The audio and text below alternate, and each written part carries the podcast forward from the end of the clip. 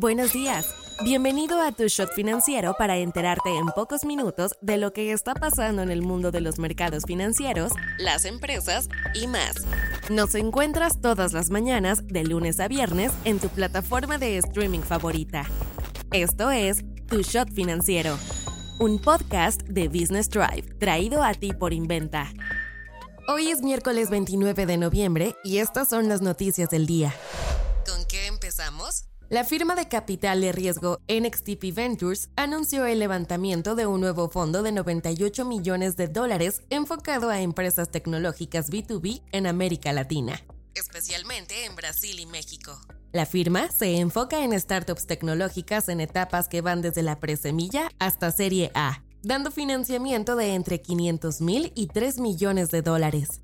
El NXTP Fund Tree es el doble de grande que su antecesor, algo que le permitirá invertir en cerca de 25 y 30 compañías. NXTP invertirá primero en Brasil porque es el mercado más desarrollado en cuanto a adopción dentro de la región. En segundo lugar pondrán la mira en México, que creen se está quedando atrás con relación al país sudamericano, lo que significa que hay una mayor oportunidad de mercado.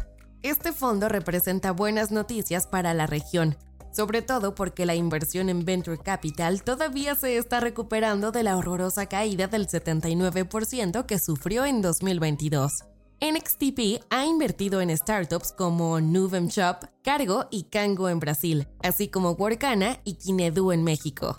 Startups mexicanas. La plataforma de trading estadounidense Webull completó la adquisición de su contraparte mexicana Flink, entrando así al mercado mexicano.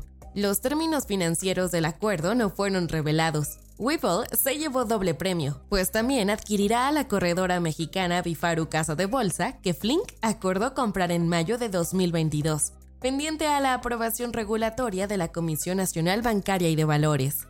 ¿Quién es quién en este trato? Flink es una cartera digital que en 2020 abrió su servicio de compra y venta de acciones fraccionadas para títulos cotizados en la Bolsa de Nueva York sin pago de comisión.